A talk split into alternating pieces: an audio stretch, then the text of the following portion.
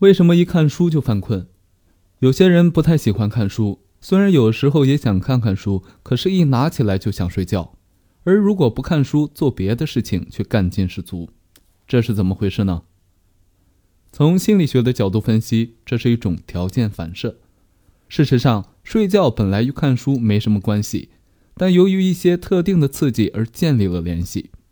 例如，有的人在很疲劳的情况下坚持看书。